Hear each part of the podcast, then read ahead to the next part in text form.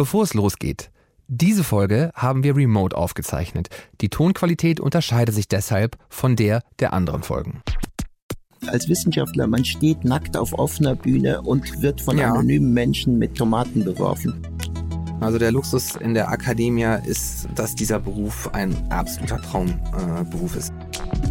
Eigentlich mein ganzes Leben lang äh, verband ich mein, meine Forschung, meine Wissenschaft mit dem Problem, dass viele meiner Kollegen gesagt haben, eigentlich gehörst du nicht hier rein. Hallo, ich bin Bertolt Meyer. Ich begrüße euch zu People of Science, einem Podcast von Arte und Deutschlandfunk Kultur. Ich bin Professor für Arbeits- und Organisationspsychologie an der TU Chemnitz und spreche in diesem Podcast mit ganz unterschiedlichen Wissenschaftlerinnen und Wissenschaftlern. Was die so machen, wissen die meisten. Sie arbeiten an Studien, sie beraten die Politik, sie geben Interviews, ihre Namen kennt man oft. Aber ich will die Menschen hinter den Studien und Interviews kennenlernen, ihren Werdegang erkunden und mit ihnen über ihre Forschungsgebiete diskutieren. Und wenn das hier zu nerdig wird, gibt's eine Fußnote. Und die klingt so. Fußnote. Unser Gast in dieser Folge ist der Hirnforscher und Psychologe Onur Günterkühn. Warum denken wir, wie wir denken? Was genauso der Start einer küchenphilosophischen Freitagabenddiskussion in einer Studi-WG sein könnte, ist das Tagesgeschäft von Onur Günterkühn. Als Psychologe und Hirnforscher beschäftigt er sich seit mehr als 40 Jahren mit den Funktionen und Eigenarten des menschlichen Gehirns.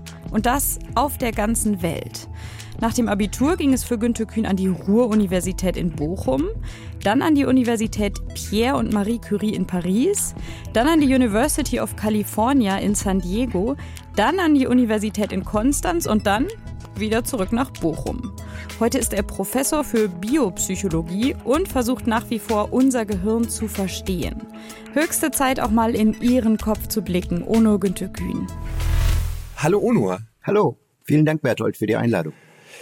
Ich würde gerne ein bisschen mit deiner Lebensgeschichte anfangen und deswegen einfach mal fragen, aus was für einem Elternhaus du kommst und was so die entscheidenden Situationen deiner Kindheit und Jugend waren.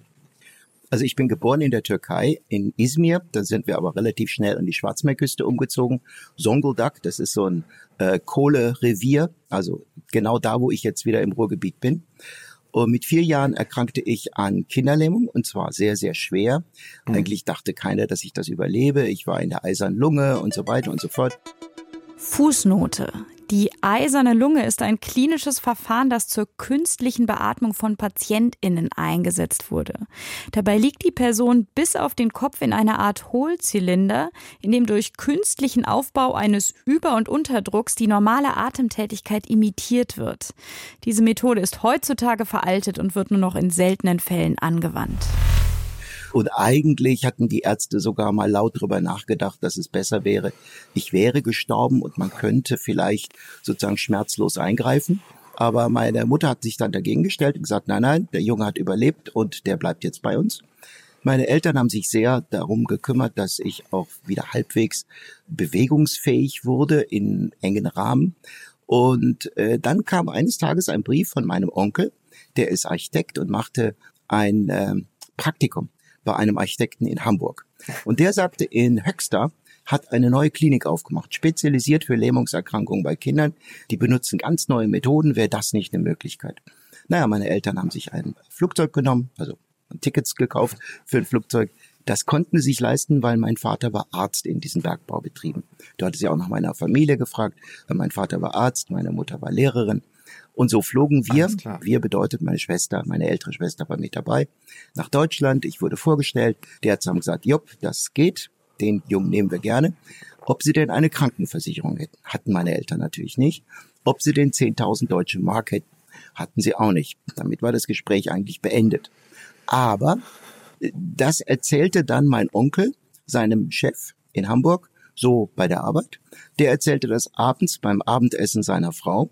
Und seine Frau sprang auf und sagte, so geht das nicht. Rief die Bildzeitung an und startete eine Kampagne mit dem Namen Türkenjunge braucht Hilfe.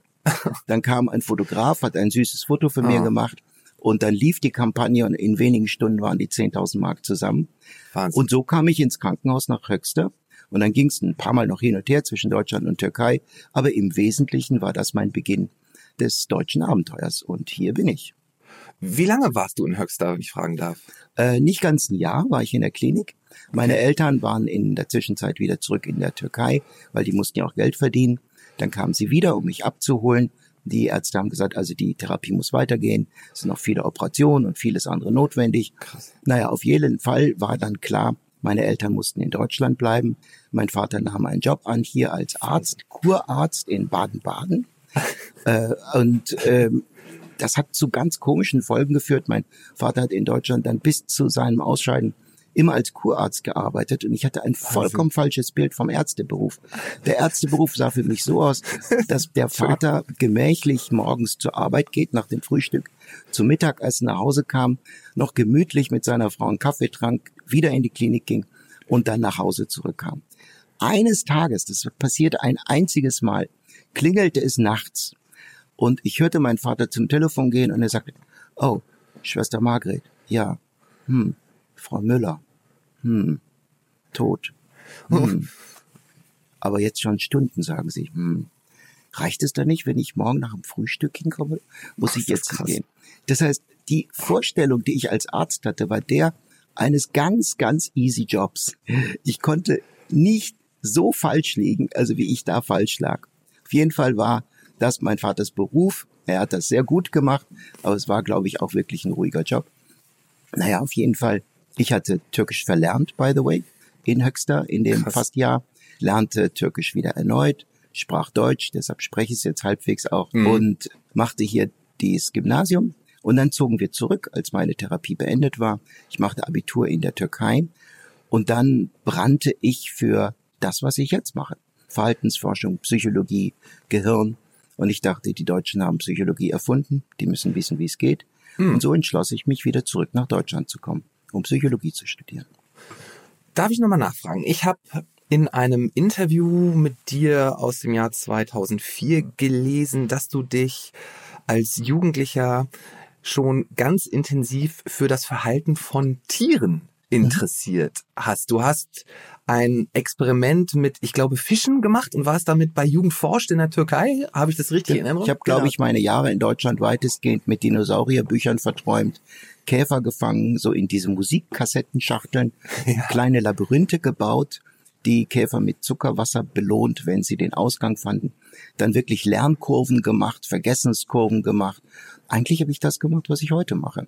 In der Türkei habe ich dann bis Jugendforsch mitgemacht und ähm, habe geprüft, inwieweit meine Aquarienfische, das waren Platis, Farben sehen können mit äquiluminanten Farbpaletten und so weiter. Können Fische Farben sehen? Natürlich, aber meine Schlussfolgerung war, sie können es nicht und das war grotesk falsch. Mein Experiment war einfach falsch aufgebaut. Okay, aber ähm, wenn du sagst, du hast dich als Jugendlicher viel mit Tieren beschäftigt und deren Verhalten, warum ausgerechnet dann Psychologie? Das ist ja eher so die Wissenschaft des Erleben und Verhaltens des Menschen. Also warum bist du dann nicht in so eine, naja, ich sag mal, Tierrichtung gegangen?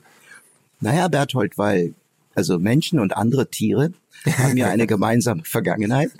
Äh, und ich bin fest davon überzeugt, dass wir Prinzipien des menschlichen Verhaltens nur erklären können, wenn wir es in einem breiteren Kontext sehen. Wir müssen den Menschen in seiner Einzigartigkeit sehen, nämlich ein Lebewesen, das eine eigene Kulturgeschichte hat und tief von dieser Kulturgeschichte und der Kulturevolution geprägt ist, das aber an der Schnittstelle zwischen einer Kulturevolution und einer biologischen Evolution steht, wie kein anderes Lebewesen auch.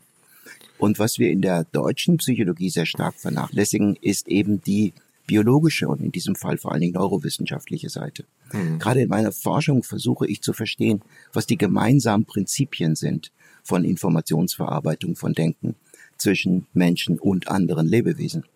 Das ist das, was mich zu diesem besonderen, sagen wir mal, Pfad der Wissenschaft geführt hat.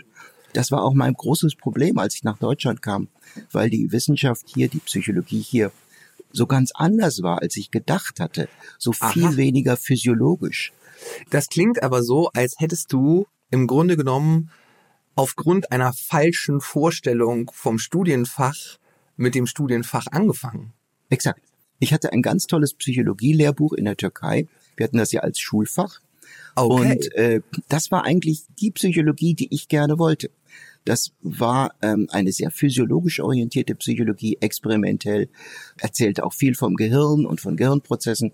Und für mich war das die Psychologie. Alles klar. Und deshalb war ich so erstaunt, dass es in Deutschland so Witzig. ganz anders war. Wolltest du von Anfang an Wissenschaftler werden? Also hast du angefangen zu studieren mit dem Berufsziel, ich möchte später Wissenschaftler werden? Also ich glaube, ich habe immer von Wissenschaft geträumt. Und immer habe ich gerne alles gelesen, was mit Wissenschaft zu tun hatte.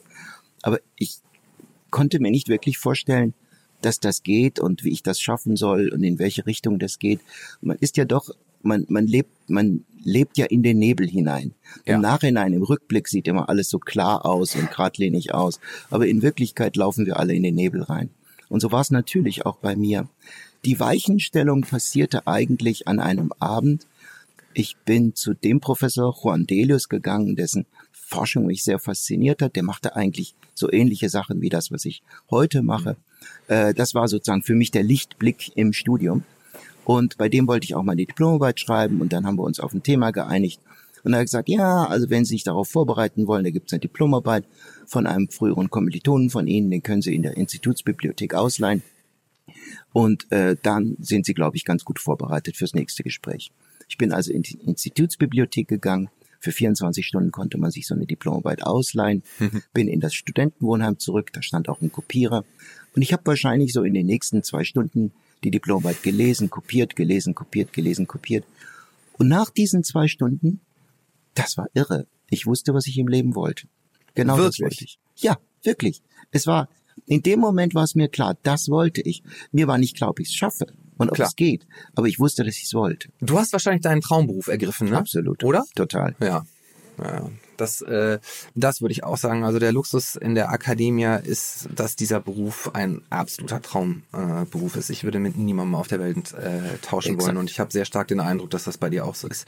Das Ausmaß an Freiheit, das man hat, die Autonomie, das ist wirklich der große Luxus für mich in diesem Beruf, dass man sich in einem Großteil der eigenen Zeit mit Dingen beschäftigen kann, die einen selber wirklich interessieren und dafür noch bezahlt wird. Das finde ich total großartig. Ich, ich kann es immer noch nicht fassen. Ich bin umgeben von jungen, hochgradig motivierten, intelligenten Menschen. Ich darf mir Wahnsinn, aussuchen, oder? was ich tue, wie ja. ich es tue äh, und mit welchen Themen ich mich morgen beschäftige. Und ich krieg's doch bezahlt. Also ich wäre bereit oder? dafür zu bezahlen, aber das sollten ja, wir beide niemals dem Rektor unserer Uni sagen. okay, also das bitte rausschneiden. Und wir sprechen alle in der Wissenschaft immer viel über unsere Erfolge. Und deswegen vielleicht auch an dich die Frage, was dein größter Misserfolg war. Bertolt, du weißt, wir Wissenschaftler haben derartig viele Misserfolge. So viele Publikationen, an denen Herzblut hängt, an denen wir Jahre ja, gearbeitet haben, ja, werden abgeschlossen ja, und dann bekommst du die Gutachten und die werden dort zerrissen. Und du denkst, dieses Schwein, das hat das gar nicht verstanden und so. Und du brauchst dann tagelang, äh, um darüber hinwegzukommen. Diese Art Furchtbar. von Misserfolgen haben wir alle. Und ich glaube, die Ach. tun mir zumindest sehr viel mehr weh als ein abgeschossenes Forschungsprojekt oder so. Da mhm. fließt natürlich sehr viel Arbeit rein. Aber eigentlich, das sind so persönlich Schmacherlebnisse. Ja. Weil als Wissenschaftler, man steht nackt auf offener Bühne und wird von ja. anonymen Menschen mit Tomaten beworfen. Äh, da gibt's ganz viele. Ich glaube, äh, da, da haben wir alle unsere Verwundungen davon getragen. Oh ja. Das Einzige, was ich sagen kann, es ist so mit der Zeit, äh, hat man so ein paar so ein Narbenkostüm entwickelt.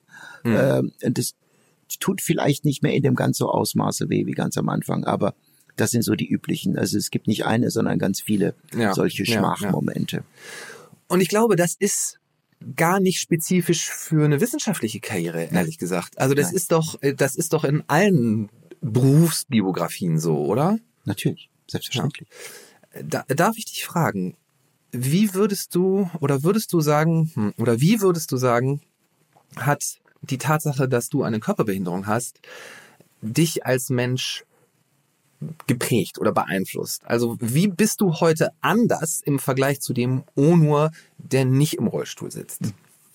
Ich würde dir diese Frage gerne beantworten, wenn ich das wirklich gut könnte. Hm. Es gibt ja diesen wunderbaren Spruch, das Letzte, was Fische entdecken werden, ist das Wasser. Das, was einem am nächsten ist, was, was einem die ganze Zeit umgibt, entdeckt man als letztes. Ich mhm. weiß nicht, wie ich wäre ohne Rollstuhl. Deshalb ist es schwer, das wirklich präzise zu beantworten. Aber ich kann es versuchen.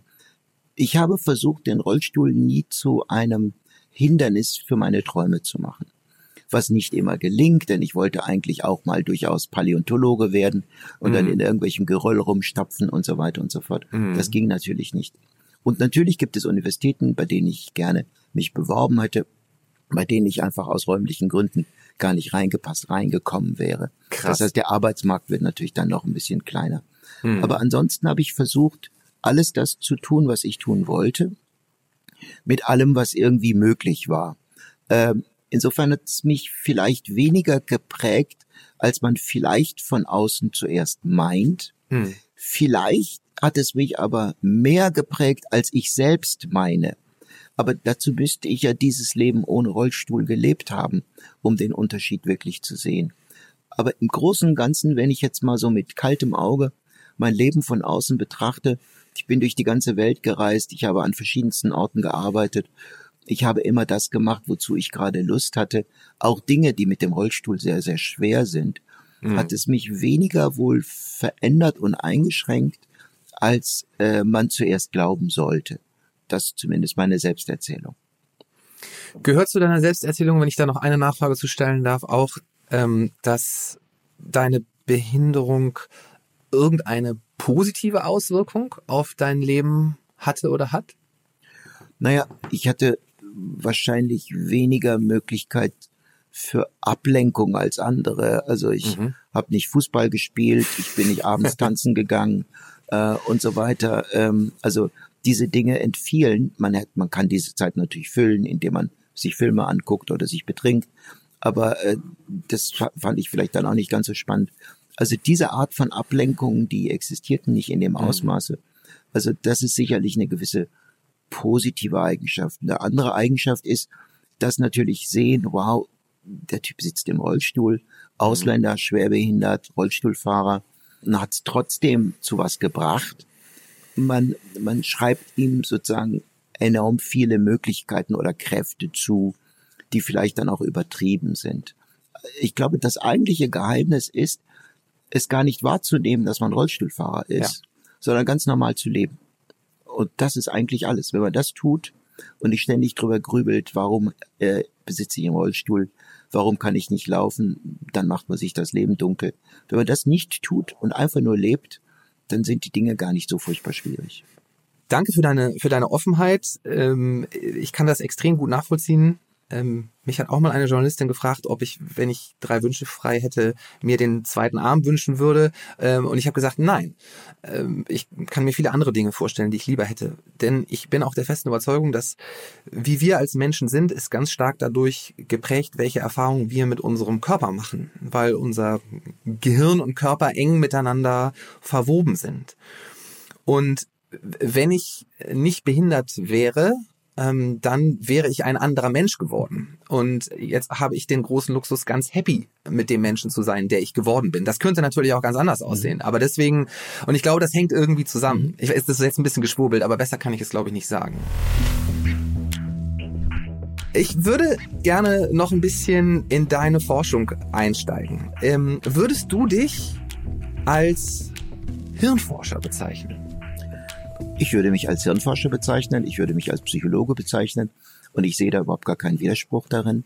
Ein bedeutender Teil der Hirnforschung, nämlich die sogenannte kognitive Neurowissenschaft, wird aus der Psychologie gespeist. Das heißt, die Neurowissenschaft, also Hirnforschung auf Deutsch, ist ja ein relativ junges Fach und sie setzt sich aus verschiedenen Unterfächern zusammen. Mhm. Und hm. wenn wir uns die kognitive Neurowissenschaft, also die Hirnforschung der Denkprozesse anschauen, da sind das praktisch alles Psychologen, die dort arbeiten. Und dort tummel ich mich dann auch. Und welche Fragestellungen sind so für dich die relevanten? Also wenn du sagen würdest, so quer über deine Forschung, was ist so, was sind so die zentralen Fragestellungen? Auf Englisch würde man sagen, das Umbrella-Term, also ne, so dass die übergeordnete Frage, der du so nachgehst. Ich würde mich als jemand bezeichnen, der sehr gerne die Dinge auf einer mechanistischen Ebene versteht. Das hört sich Ach. sehr altmodisch an und ich will es auch gleich erklären.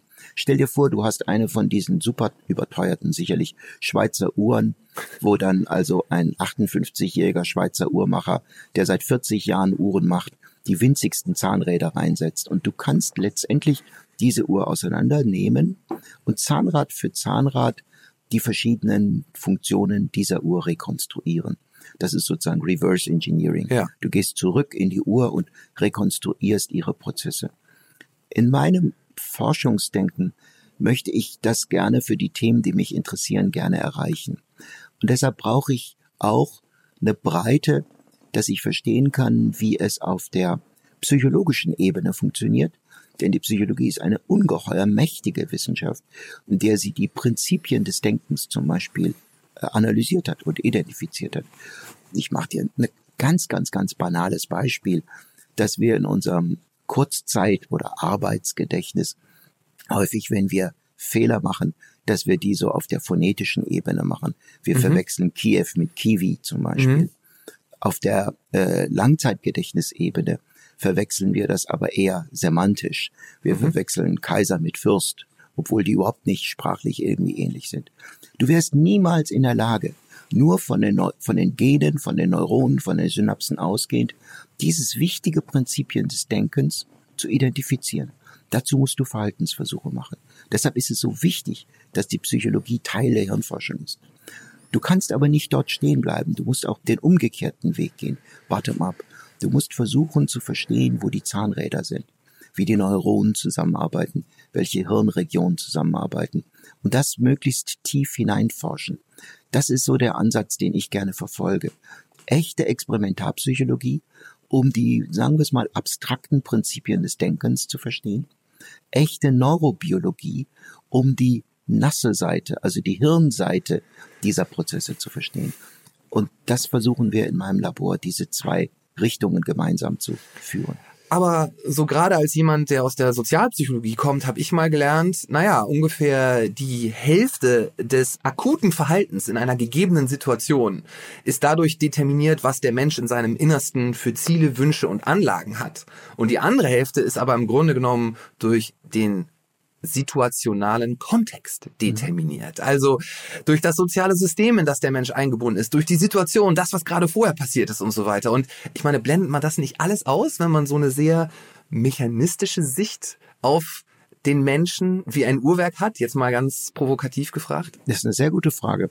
Und äh, insofern ist das Beispiel mit dem Schweizer Uhrmacher an der Stelle fehlgeleitet, weil man für den Menschen, für alle Lebewesen sagen müsste, ununterbrochen verändern sich diese Zahnräder, abhängig von der Situation, in der ich gerade bin.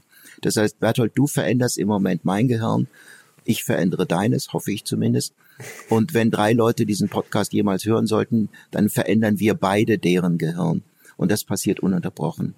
Der Mensch, das menschliche Gehirn hat keine Software, es hat nur Hardware. Ja, ja. Aber ein Hardware, die sich ununterbrochen umbaut verändert wird, ununterbrochen durch die Einflüsse von außen, durch unsere Gedanken, durch die Dinge, die mit uns passieren, denen wir begegnen. Und das bedeutet aber nicht, dass man nicht eine mechanistische Sicht haben kann, bloß nicht auf feste Zahnräder, sondern auf, sagen wir mal, plastische Zahnräder. Denn letztendlich trotzdem ist dies ein, ein Organ, ein System, das ungeheuer komplex aus einzelnen Komponenten gebaut ist, die sich in einem ständigen Veränderungsprozess äh, befinden das macht es umso komplizierter. Aber trotzdem ist es ja ein sich selbst organisierendes System. Und dieses selbstorganisierende System ist konfrontiert mit einer Welt, die ununterbrochen sich verändert und die mit diesem selbstorganisierenden System interagiert. Das macht die Komplexität, aber natürlich auch den Reiz des Ganzen aus. Das heißt, das Urbeispiel ist gut, um das Prinzip des Mechanistischen zu erklären. Es geht vollkommen daneben, wenn man davon ausgeht, dass das mein Weltbild wäre, sondern die in Wirklichkeit wissen wir mehr und mehr, dass die genetische Zusammensetzung, mit der wir groß werden, eine immer geringere Rolle in dem spielt, was wir sind. Das heißt, die, in der Anfangsphase unseres Lebens, in der Endphase unseres Lebens, werden wir ein bisschen genetischer determiniert, aber in der Zwischenphase jedes Gen, das wir ernst nehmen müssen, müssen wir insofern wenig ernst nehmen, weil es nur einen winzigen Beitrag ja. zu dem beiträgt, was wir sind. Und trotzdem haben sie einen Beitrag, trotzdem gibt es das Gehirn und trotzdem ist nicht alles nur Sozialpsychologie. Und diesen scheinbaren Widerspruch in sich zu vereinen, das ist doch das super Spannende daran. Total. Aber sag mal, du hast es gerade, wie ich finde, total krass beschrieben, wie komplex das Ganze ist. Wenn man Psychologie als die Wissenschaft über das Erleben und Verhalten des Menschen definiert, dann klingt das so, als wärst du mit deiner Forschung eigentlich im Kern unseres Faches unterwegs, oder? Das sehe ich ganz genauso. Das Verrückte ist, dass ich eigentlich Jahrzehnte keinen Platz in dieser Psychologie hatte. Also die meisten Psychologen waren eigentlich, Psychologiekollegen, waren eigentlich der Meinung, ja, das, das gibt's eigentlich gar nicht. Das, das ist doch keine Psychologie. Aber eigentlich mein ganzes Leben lang ver, äh, verband ich mein, meine Forschung, meine Wissenschaft mit dem Problem, dass viele meiner Kollegen gesagt haben, eigentlich gehörst du nicht hier rein. Aha. Und ich kann ein Erlebnis zitieren aus meiner jungen Postdoc-Zeit. Ich saß mal mit anderen Postdocs zusammen auf einem Psychologiekongress. Wir sahen ein kleines sozusagen Urlaubsbötchen mit allen Honoratioren abfahren für eine Seerundfahrt.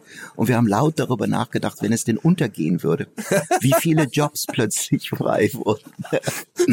Das sind so, also so tief sinkt man in dieser Zeit, dass man oh. solche Gedanken hat. Und in dieser Zeit setzte sich einer von diesen großen Männern ähm, in einer Pause, ich trank einen Kaffee irgendwo in einer Cafete neben mich und sagte, ich möchte sehr offen mit Ihnen reden. Wir alle sehen, wie begeistert Sie sind. Und Sie machen auch tolle Sachen. Aber das, was Sie tun, hat in Deutschland in der Psychologie keinen Platz. Sie werden krass. damit niemals irgendwas erreichen. Oh, ist das krass. Was Sie machen müssen, ist, Sie sind noch sehr jung. Wechseln Sie das Thema. Machen Sie etwas anderes. Sie haben das Talent für tolle Forschung. Und das macht einem solche Angst. Krass. Aber gleichzeitig denkst du, ich liebe so sehr, was du machst. Ja. Emma, ich will doch nicht Professor werden und mich mit Dingen beschäftigen, für die ich nicht brenne. Dann werde ich lieber Freizeitforscher und mache was anderes, aber ich mache die Dinge, für die ich brenne. Und das habe ich gemacht und irgendwie hat es geklappt.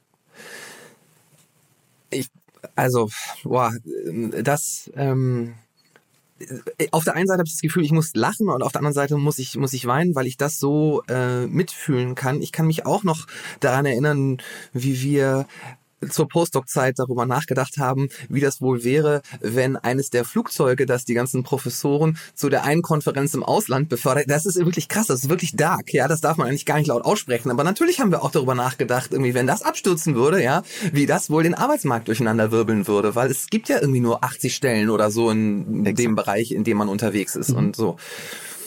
Und ich kann mich auch an diesen Moment erinnern, wo ich dachte so, okay, wahrscheinlich wird es nichts, was ich so mache, weil ich irgendwie in äh, nirgendwo so richtig zu Hause bin. Aber ich kann irgendwie auch nichts anderes mhm. oder ich habe auf nichts anderes so wirklich Lust und okay, ich probiere es jetzt einfach mal trotzdem. Und wenn ja. es nicht klappt, dann klappt es halt nicht, aber dann habe ich es wenigstens probiert. Mhm. So. Und deswegen kann ich das so, kann ich das so nachfühlen, was du, äh, was du gerade sagst. Ähm, Du hast gesagt, du bist, du bist Hirnforscher, du beschäftigst dich mit dem Erleben und Verhalten des Menschen. Aber wenn man so in deine Publikationsliste schaut, dann finde ich da ganz viele Studien zu Vögeln und Delfinen sogar. Was hat denn das mit Psychologie zu tun? Das hat viel mit Psychologie zu tun, weil es um das Erleben, Verhalten und Denken geht, aber eben von anderen Lebewesen. Ich habe mal eine Statistik gemacht, mit welchem Tier wir am meisten publizieren. An erster Stelle ist die Taube, aber dann als guter Zweiter kommt der Mensch, dann gibt es eine lange Lücke, dann kommen Delfine, und dann kommen Nilkrokodile, Krähen, Hühner und so weiter und so fort. Jetzt wirst du dich natürlich fragen, wie kommt es zu diesem Potpourri? Es ist tatsächlich eine Strategie dahinter. Ich möchte den Menschen untersuchen, weil der Mensch das faszinierendste Tier überhaupt ist und sein Denken ungeheuer komplex ist und wir wahnsinnig viel aus der Erforschung des Denkens des Menschen verstehen können. Wir können aber beim Menschen nicht diese Ebene des Gehirns in der Art und Weise ausleuchten wie ich es gerne für meine Forschung hätte. Und die Strategie, die die meisten Menschen verwenden, ist, ein Tier zu nehmen, das dem menschlichen Gehirn möglichst nahe kommt, mhm. damit man quasi ein fast eins zu eins Modell hat. Ich glaube an die genau umgekehrte Strategie.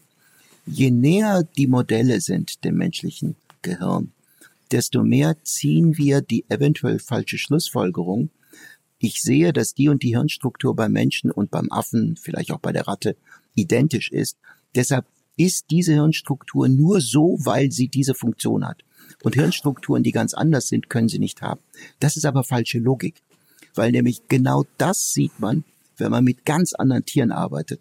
Plötzlich stellt man fest, die Taube, nur um ein Beispiel zu nehmen, bei ihr funktioniert das Arbeitsgedächtnis exakt genauso. Also die ganzen psychologischen Experimente liefern exakt die gleichen Mechanismen auf der Verhaltensebene, auf der Informationsverarbeitungsebene. Bloß die Hirnstruktur, die dahinter steckt, ist eine radikal andere. Und das öffnet einen vollkommen neuen Fragenkatalog, weil man sich dann plötzlich fragt, okay, in der Evolution ist das Säugetiergehirn, von dem wir eins haben, ein besonders schönes, by the way, hat sich in einer bestimmten Art und Weise entwickelt aber es gibt parallele Entwicklungen mit den gleichen Funktionalitäten, die vollkommen andere Strukturen besitzen.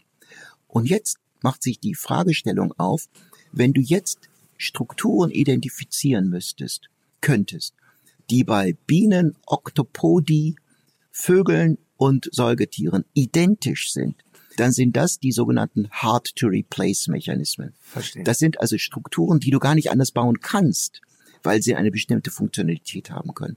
Und du kannst sie unterscheiden von Mechanismen, die ganz anders äh, gebaut sind in verschiedenen Gehirnen und trotzdem das Gleiche tun. Stell dir vor, Berthold, du würdest interstellar reisen können. Du würdest auf einem anderen Sonnensystem landen und dort gibt es Lebewesen, die eine Zivilisation entwickelt haben. Es sieht alles total fremd aus und plötzlich denkst du, das gibt's doch gar nicht. Die fahren auch mit Vehikeln rum und diese Vehikel haben Räder. Dann würdest du feststellen, unabhängig voneinander kommen zwei vollkommen verschiedene Kulturen und biologische Systeme auf die gleiche Erfindung. Ein Rad scheint etwas zu sein, das quasi eine Conditio sine qua non ist. Das musst du haben, wenn du ein festes Objekt gegen Gravitation über einen Planeten bewegst. Aber alles andere kannst du vielleicht verändern. Und das ist der Punkt, warum ich diese komischen Tiere verwende. Vögel, weil sie extrem lernfähig sind und doch eine ganz andere Evolution hatten. Das Nilkrokodil, so verrückt es klingt, weil es der letzte Link ist, der Living Link ist zwischen Vögeln und Säugetieren. Delfine, weil sie ganz klar Säugetiere sind, aber einen vollkommen veränderten Kortex besitzen. Und, und, und. Das heißt, was so wild nach einem zufälligen Zoo aussieht, ist Strategie, zumindest. Wir hatten ja gerade darüber gesprochen. Strategie, die ich mir im Nachhinein so denke. Ist das die Suche nach dem festen Zahnrad aus Metall, das sich nicht verändert das unter den ganzen plastischen Zahnrädern? Das ist eine schöne Frage und ich glaube, dass ähm, das ist evolutionär betrachtet, ist das genau die richtige Beschreibung. Das, was in den verschiedenen Gehirnen immer wieder auf die gleiche Art und Weise vorkommt, natürlich wie jedes Struktur im Gehirn durch Information, durch Erfahrung veränderbar ist, aber in seinem prinzipiellen Punkt immer wieder auftaucht. Nach dem suche ich, ja. Wir erleben, ich glaube, das kann man so sagen, weltweit äh, auch so eine neue Feindlichkeit gegenüber hm, Fakten, gegenüber vermeintlichen Experten ähm, von bestimmten Teilen der Bevölkerung, auch von bestimmten Teilen ähm, der, der Politik. Und äh, vielleicht kann man damit nochmal in diese Frage nach, welche Rolle spielt Wissenschaft eigentlich in der Gesellschaft äh, einsteigen. Sollte in Anführungszeichen die Politik mehr auf in Anführungszeichen die Wissenschaft hören? Im Prinzip natürlich, weil es ja eine äh, quasi der Weg ist, der zumindest faktenbasiert am besten ausgeleuchtet ist. Aber Politik sollte auf die Wissenschaft hören, aber nicht das unbedingt eins zu eins umsetzen, was Wissenschaftler ihnen sagen, weil Politiker ja noch viele andere Randbedingungen zu bedenken haben. Ich meine, wir können ihnen raten, was weiß ich, die und die Industrie stillzulegen, aber zufällig hängen da 18.000 Menschen dran ja. und äh, ganz viele Familien und Zulieferer und so weiter und so fort. Und da muss man dann etwas anders handeln als Politiker. Das heißt, Politiker sollten auf Wissenschaftler hören, so wie sie auch auf andere Menschen hören sollten, auf Regionalspezialisten und so weiter und so fort. Aber eine wissenschafts sozusagen entkoppelte Politik, die ist aus meiner Sicht natürlich auf die Dauer katastrophal. Ja, das klingt aber auch so, als äh, würdest du kein großer Fan von einer, ich sag mal, wissenschaftshörigen Politik sein. Nein, weil das haben wir ja gerade in der Pandemie selber gesehen. Wir sind ja als Wissenschaftler, wir beide sind ja keine Virologen nee. und reden jetzt so ein bisschen als Laien. Aber wir haben ja offensichtlich viele Dinge nicht gewusst, die wir erst nach und nach herausgefunden haben. Und dieser Entwicklungsprozess, der führt natürlich zu so einer Art Bumpy-Geschichte, dass wir hin und her gehen. Also Hörigkeit ist, glaube ich, immer schlecht. Aber wissenschaftsorientiert halte ich eigentlich für sehr wichtig. Ich möchte auf eine Sache zurückkommen, die du gerade gesagt hast. Du hast gesagt, ähm, dass wissenschaftliche Erkenntnis bumpy ist, ja, also holprig. Was meinst du damit? Wir alle wissen, wenn wir in unserem eigenen Wissenschaftsbereich uns umgucken, wie viel wir nicht wissen. Ja. Und in dem Moment, in dem wir das, was wir wissen und das viele, was wir nicht wissen, in konkrete Handlungen ummünzen müssen, und in der Situation waren wir ja in den letzten Jahren, dann wissen wir, dass wir immer auch eine Fahrt ins Unbekannte teilweise machen.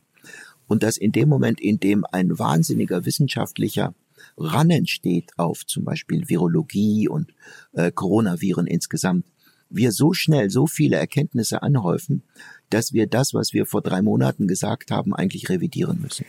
Und das ist dieser bumpy Punkt, der in der Öffentlichkeit manchmal so dargestellt wissen, die wissen ja selber nicht, was sie wissen. Was ganz sie genau. Das sehe ich ganz genauso.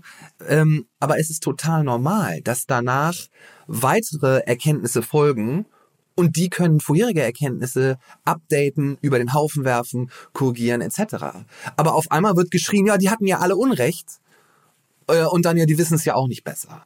Genau. Wir beide haben das natürlich, wie wir alle in Deutschland, in den letzten zwei Jahren ständig in den Medien erlebt. Aber es gibt einen Bereich der Wissenschaft, da ist das schon seit Jahrzehnten eigentlich medial, wird das immer wieder hochgekocht. Das ist die Evolutionstheorie, ja. die Evolutionsforschung. Dort gibt es ja eine harte Gegnerschaft der fundamentalistischen Gläubigen, egal welcher Religion. Alle finden, Evolution äh, darf nicht sein. Und dort sehen wir, dass zum Beispiel genau die gleichen Mechanismen, aber viel langfristiger seit Jahrzehnten wahrscheinlich seit über 100 Jahren existieren. Ah, krass. Nämlich, dass eine Diskussion innerhalb von Evolutionswissenschaftlern um Details ihrer Forschung plötzlich aufgeblasen werden, als die sind sich ja noch nicht mal einig. Ja. Das sind krasse Gegensätze innerhalb dieser Wissenschaft. Das heißt, die wissen es ja eigentlich nicht.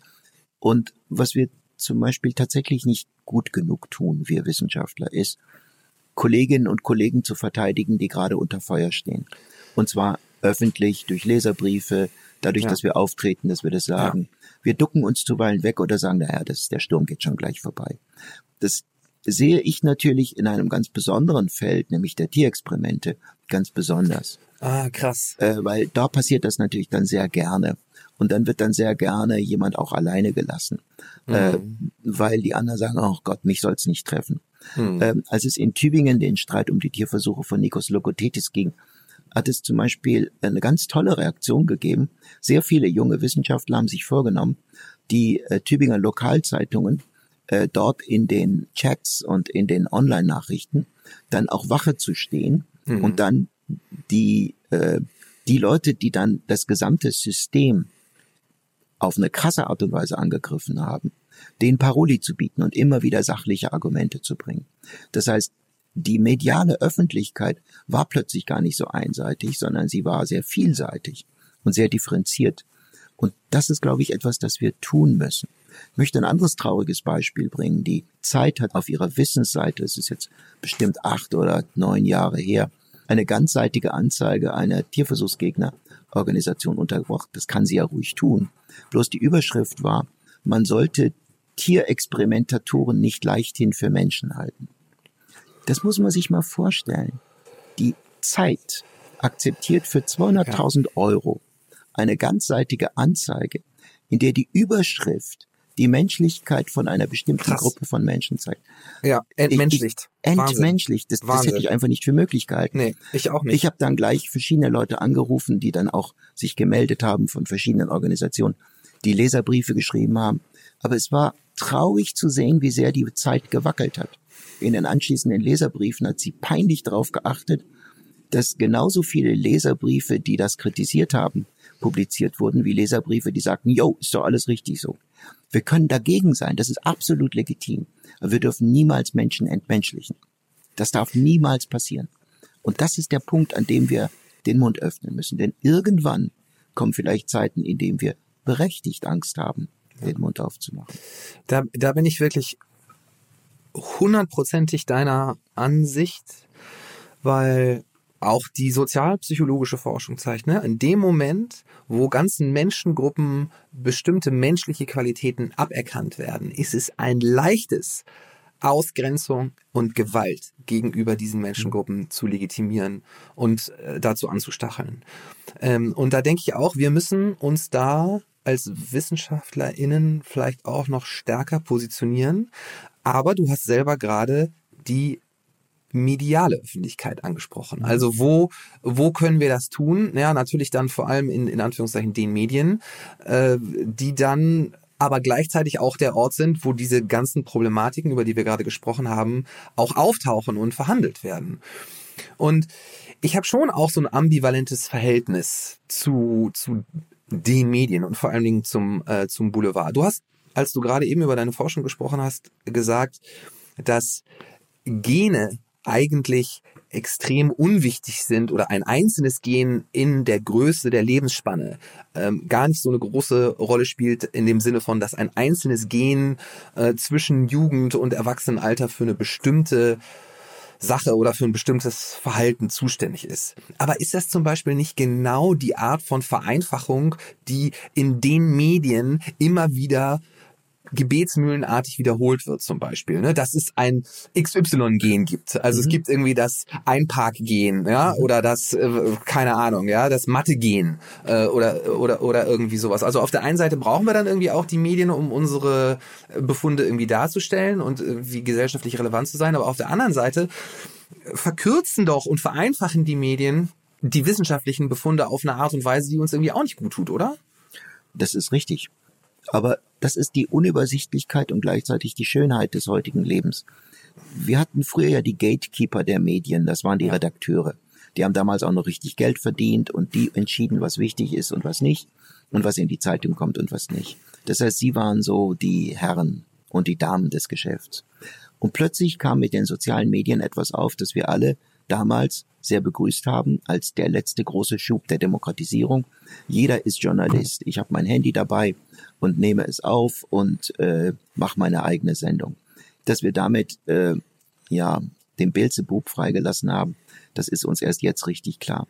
Gleichzeitig ist es aber so, dass es uns möglich ist, und das ist das, was wir halt tun können, dass wir uns vielfache Medien zur Verfügung stehen, uns hörbar zu machen. Es ist nicht so, dass wir chancenlos sind. Wir haben die Mechanismen, die anderen haben die Mechanismen allerdings auch. Es ist ein spannendes Spiel. Ja, und in diesem Spiel behaupten wir WissenschaftlerInnen ja gerne, äh, dass wir äh, ganz besonders viel Wahrheit und Objektivität auf unserer Seite haben. Ja, im Gegensatz zu anderen, die nur eine Meinung äh, haben. So und das, das finde ich dann irgendwie schwierig, dass wir häufig so selber auch so mit diesem Duktus, ja, wir wissen es ganz besonders gut auftreten, weil also sind wissenschaftliche Erkenntnisse besonders besonders wahr? Ich würde sagen, wenn wir verantwortungsvoll Wissenschaft kommunizieren, kommunizieren wir ja nicht nur das eine Experiment, das wir durchgeführt haben, Richtig. sondern ein ganzes Gebiet mit ja. sehr vielen Studien. Ja. Und es geht ja nicht um irgendein Detail, sondern um einen größeren Zusammenhang. Alles andere interessiert die Journalisten ja in der Regel gar nicht so sehr. Und wenn wir dann auch noch verantwortungsvoll mit unserem Wissen umgehen, kommt dem durchaus ein gewisses Gewicht zu. Wir müssen natürlich in der Kommunikation immer auch sagen, dass dies der Stand der Wissenschaft heute ist. Aber ich würde nicht sagen, dass jemand, der eine Meinung zum Klima hat, gleichgewichtig wäre mit einem Klimaforscher, der hunderte von Studien zu einem ganz bestimmten Punkt der Klimaveränderung gelesen hat mhm. und äh, seine Meinung dazu sagt, seine wissenschaftliche Meinung dazu sagt. Ich würde bei allem demokratischer sozusagen ähm, äh, Grundverständnis der Gleichheit der Menschen sagen, dass zumindest diese Expertenmeinung für mich ein größeres Gewicht hat als die Meinung eines Einzelnen, der kein Klimaforscher ist. Muss Wissenschaft einen offensichtlichen gesellschaftlichen Nutzen haben. Also ich erlebe das immer häufiger, dass zum Beispiel Universitäten so wie so eine Art Aufsichtsrat bekommen, wo keine WissenschaftlerInnen äh, drin sind. Das sind dann häufig äh, VertreterInnen der lokalen Politik und Wirtschaft, die aber sehr große Entscheidungsgewalt über die Prozesse an einer Universität haben. Zum Beispiel, wer der neue Rektor oder die neue Rektorin wird. So. Ähm, und diese Gremien äh, werden häufig damit begründet, dass man sagt, na, die sollen sicherstellen, dass, dass das, was an der Universität passiert, dass das einen wirtschaftlichen und gesellschaftlichen Nutzen hat. Ähm, muss Wissenschaft einen offensichtlichen wirtschaftlichen oder gesellschaftlichen Nutzen haben? Natürlich nicht. Wissenschaft ist frei. Und nur wenn Wissenschaft frei ist, kann sie auch blühen. Äh, stell dir vor, du würdest die Frage für Kunst stellen. Muss Kunst für das Volk sein? Muss das Volk Kunst verstehen können? Das Volk, das Imaginierte. Wer ist denn das Volk? Das ist das Volk, das die Politiker herbei imaginieren. Äh, muss Kunst eine Anwendung haben? Natürlich nicht. Ein Schriftsteller oder eine Schriftstellerin schreibt Dinge, die in ihr liegen und sie ist frei, das zu tun. Und Wissenschaft unterliegt der gleichen Freiheit. Es gibt Wissenschaften, die sind sehr anwendungsnah. Und da freuen wir uns drauf und das ist auch sehr gut so. Wenn meine Forschung irgendwann mal Menschen zugutekommt, dann freue ich mich. Aber ich mache das nicht dafür, sondern ich mache meine Wissenschaft tatsächlich für den Erkenntnisprozess an sich. Mhm. Und ich finde es eine sehr bedenkliche Richtung, wenn Universitäten mehr und mehr äh, regiert werden, teilweise durch Hochschulräte, ja. die sehr wissenschaftsfern sind. Das ist etwas, das darf auf gar keinen Fall passieren.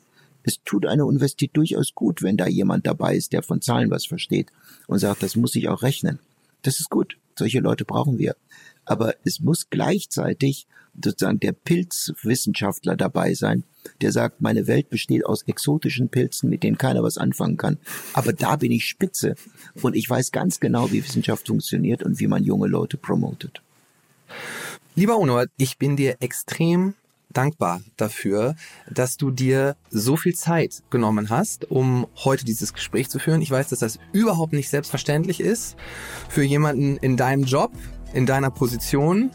Und ich habe extrem viel mitgenommen heute und ich habe extrem viel gelernt und ich werde noch lange an dieses Gespräch zurückdenken. Lieber Uno, vielen Dank dafür. Ich danke dir.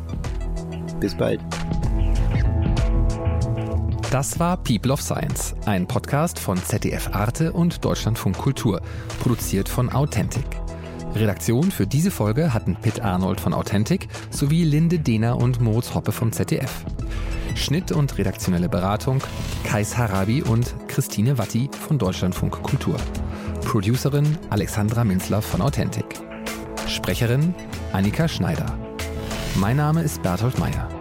Wenn euch der Podcast gefallen hat, dann schreibt gerne eine Bewertung, gebt uns Sterne und am besten empfehlt uns weiter. Bis zum nächsten Mal.